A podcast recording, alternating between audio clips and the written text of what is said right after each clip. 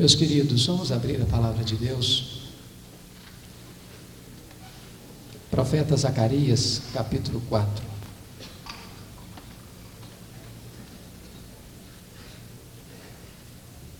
Versículo 6.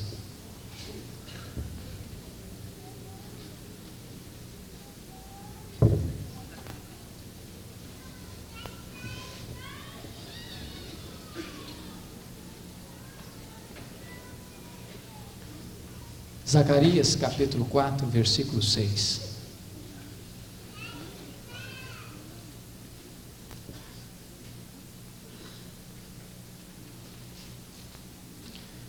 Prosseguiu ele e me disse: Esta é a palavra do Senhor a Zorobabel, não por força, nem por poder, mas pelo meu espírito, diz o Senhor dos exércitos pelo meu espírito.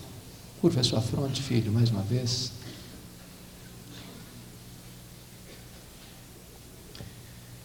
Deus bendito, tu sabes o quanto nós dependemos de ti.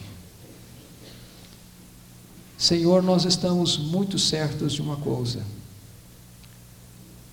se tu não falares, Deus, esta palavra será um eco no deserto.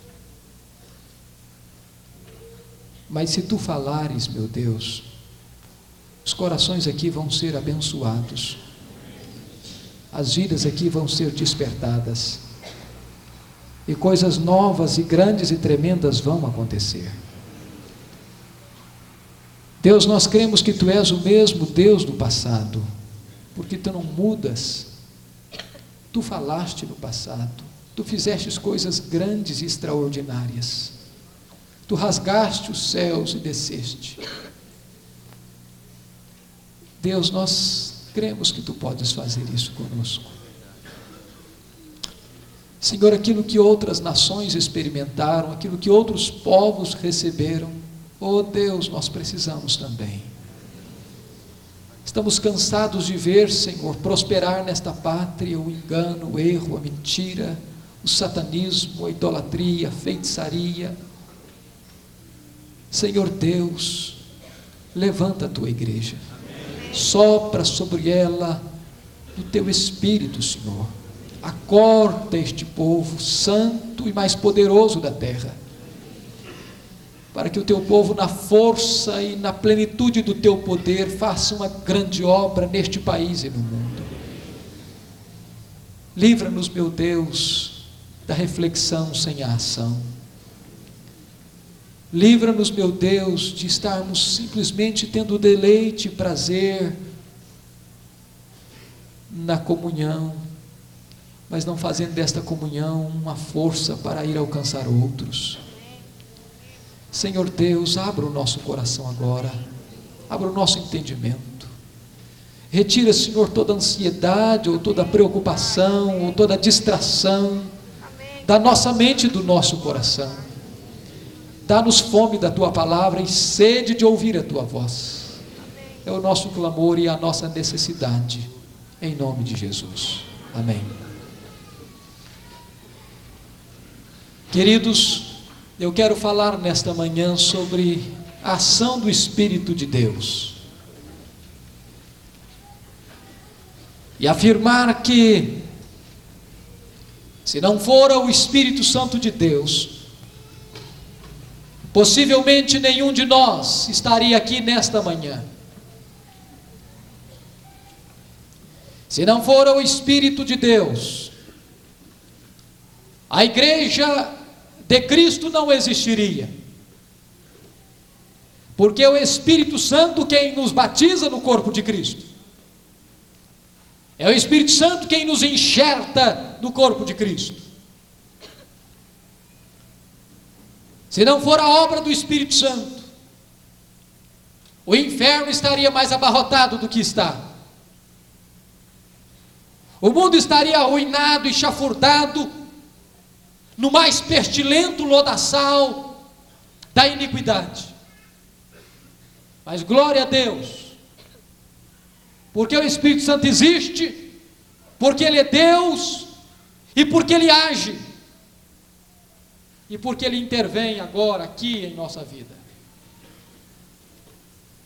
Eu gostaria de dividir, irmãos, esta palavra em duas partes distintas. A primeira trazendo uma perspectiva histórica, e a segunda fazendo uma aplicação bíblica.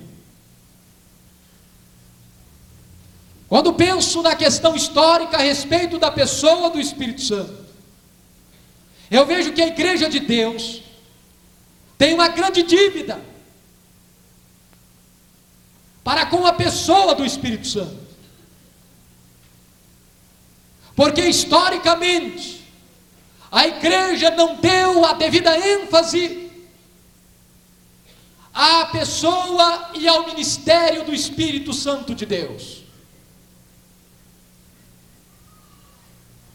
E este aspecto, este sintoma, não é alguma coisa contemporânea apenas, mas recua aos tempos mais idos da história da igreja. Se não vejamos. Talvez um dos primeiros postulados teológicos da igreja cristã é o credo apostólico. E o credo apostólico, nós o temos ainda hoje, como parâmetro, como baliza da nossa fé, da nossa crença. E o nosso credo começa sendo crer em Deus Pai, Todo-Poderoso, Criador dos céus e da terra. Há uma afirmação de crença em Deus Pai e há uma afirmação e uma declaração da obra do Deus Pai. Quando fala da segunda pessoa da Trindade, creio em Jesus Cristo, que nasceu da Virgem Maria, foi concebido pelo poder do Espírito Santo, padeceu sob as mãos de Pôncio Pilatos, foi crucificado, morto, mas ressurgiu ao terceiro dia. E nós declaramos então que cremos em Jesus, e nós declaramos também sobre a obra e o ministério de Jesus. Mas quando o credo apostólico vai falar sobre a terceira pessoa da Trindade, apenas está dito lá: creio no Espírito Santo, ponto final. Não há uma letra sequer, não há uma palavra sequer sobre a obra do Espírito Santo. E a história da igreja, de certa forma, herda este aspecto de negligência sobre a pessoa e a obra do Espírito Santo. Eu creio que o credo apostólico está correto no que diz. Mas ele falha não no que diz, mas no que não diz sobre a pessoa do Espírito Santo.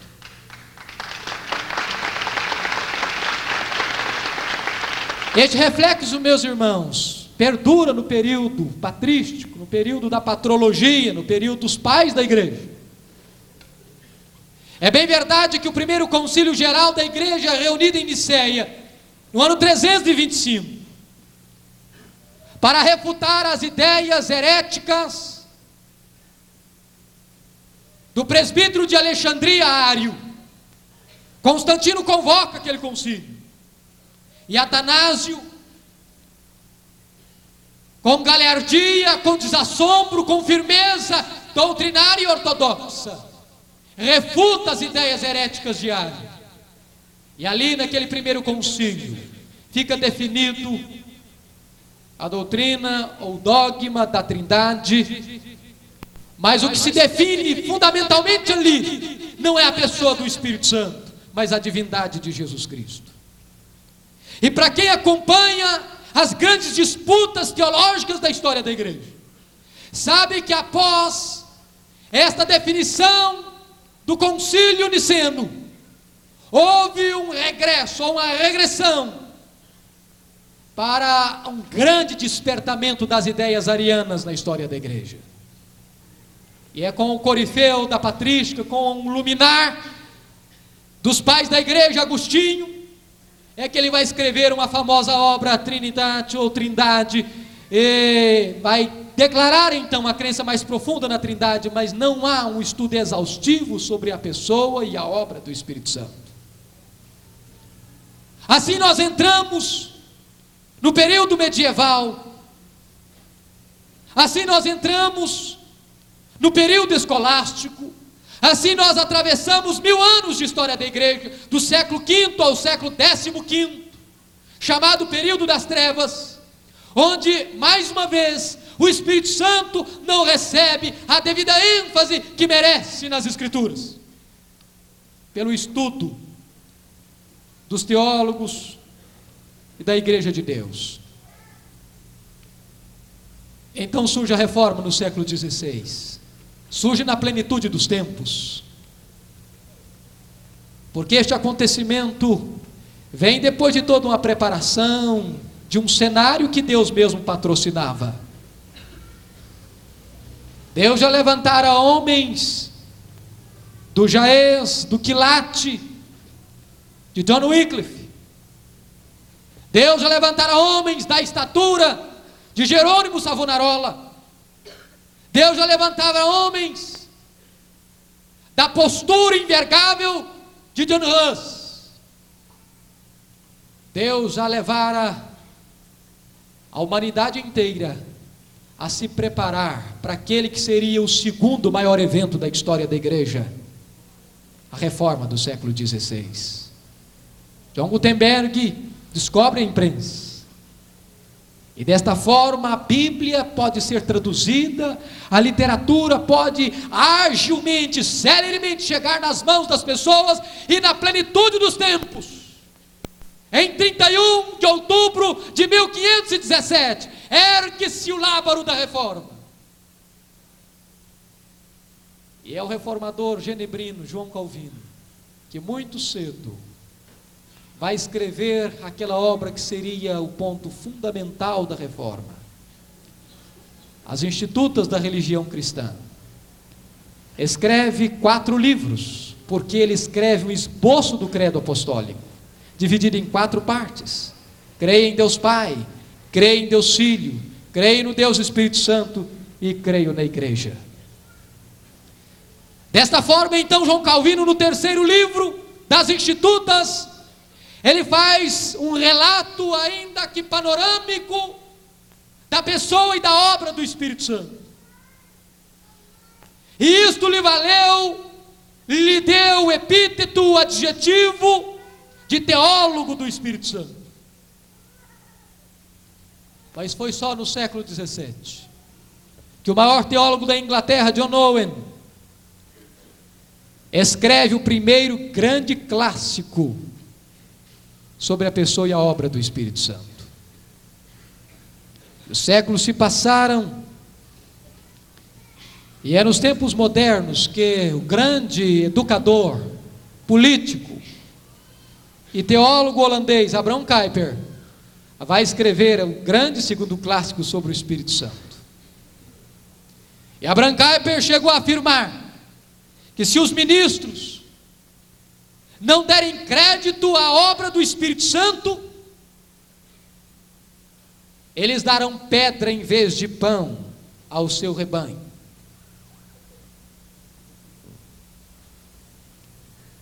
Mas irmãos, eis que raia o século XX, e o ser humano tem um grande problema.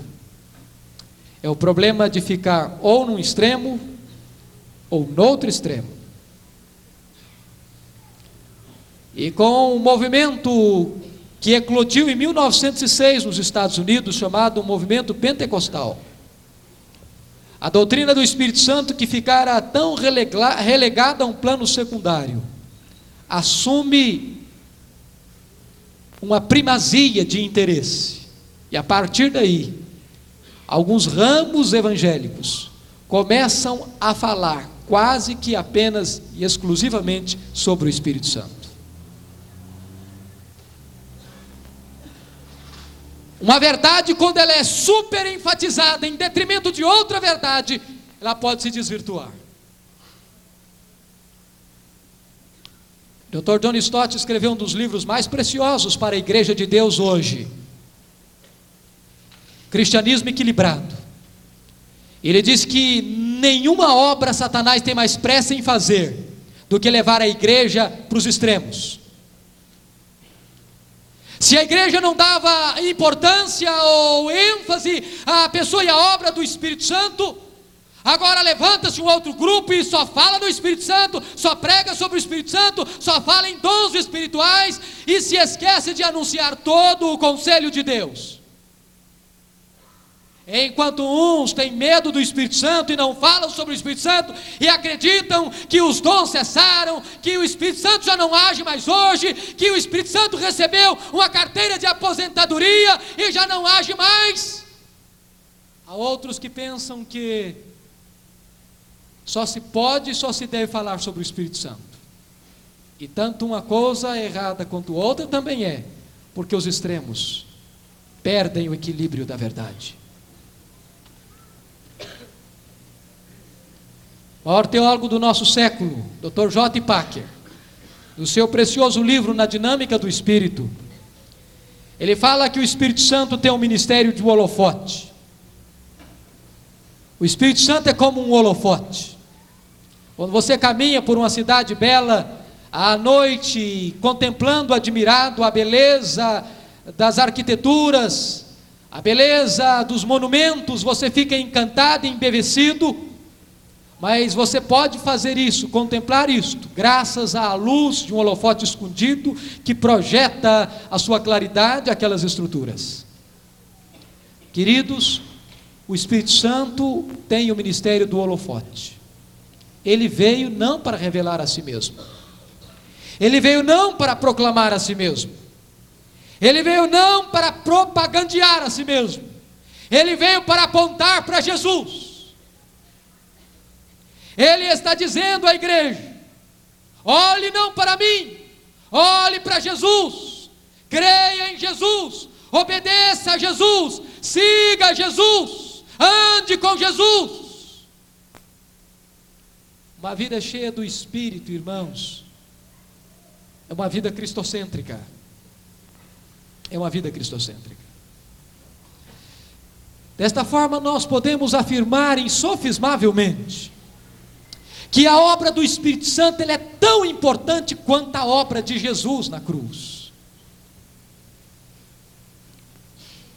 Porque a obra de Jesus, realizada no Calvário, e na manhã daquele domingo da ressurreição, seriam ineficazes, estas obras seriam ineficazes, se o Espírito Santo não a aplicassem no coração do pecador. O Espírito Santo é quem aplica este bendito remédio aos corações necessitados. Mas hoje, queridos irmãos, é muito importante dizer, e mormente no Brasil, quando se faz um clamor de norte a sul, de leste a oeste, por um despertamento e por um avivamento, a igreja corre o risco de confundir a questão do avivamento com a questão carismática. Muitas pessoas, quando se fala em Espírito Santo, elas imediatamente concentram apenas nas questões carismáticas, na questão dos dons, e especialmente os chamados dons de sinais. E quem esteve no primeiro congresso do ano passado aqui em Lavras, lembra-se bem da palavra do professor Otto que nós não, não deveríamos nos chamar de apenas carismáticos, mas de pneumáticos. Porque carisma é apenas um apêndice, é apenas um ponto da obra gloriosa, fantástica do Espírito Santo. Isso não significa dizer que nós não somos carismáticos. Isso não significa dizer que nós vamos negar a contemporaneidade dos dons. Isso não significa dizer que nós não vamos crer que o Espírito Santo age hoje e faz prodígios e maravilhas ainda hoje. Isso significa dizer que nós não afirmamos apenas isto, mas temos uma visão global de toda a obra do Espírito Santo. Queridos, Eu quero colocar um segundo ponto ainda dentro desta primeira parte histórica. É a necessidade profunda de se reenfatizar a autoridade do Espírito Santo na vida da igreja. Surgiu no século XVII um grande conflito, um grupo que foi depois cognominado de Quakes. Este grupo começou a ensinar o seguinte: nada importa a não ser a autoridade do Espírito Santo, nada importa a não ser a luz interior, a experiência íntima, ainda que as Escrituras não digam nada a respeito. Meus irmãos, isto é uma coisa muito perigosa partir para o experiencialismo subjetivista, sem base nas Escrituras. Nós não podemos buscar um avivamento de experiencialismo sem fundamentação na palavra. Avivamento sem Bíblia é fogo de palha, que levanta grandes labaredas, mas deixa atrás de si cinzas e muita destruição. Avivamento precisa seguir as balizas das Escrituras. E quando nós seguimos as Escrituras, nós não negamos as experiências. Porque o Evangelho que cremos é o Evangelho do poder de Deus.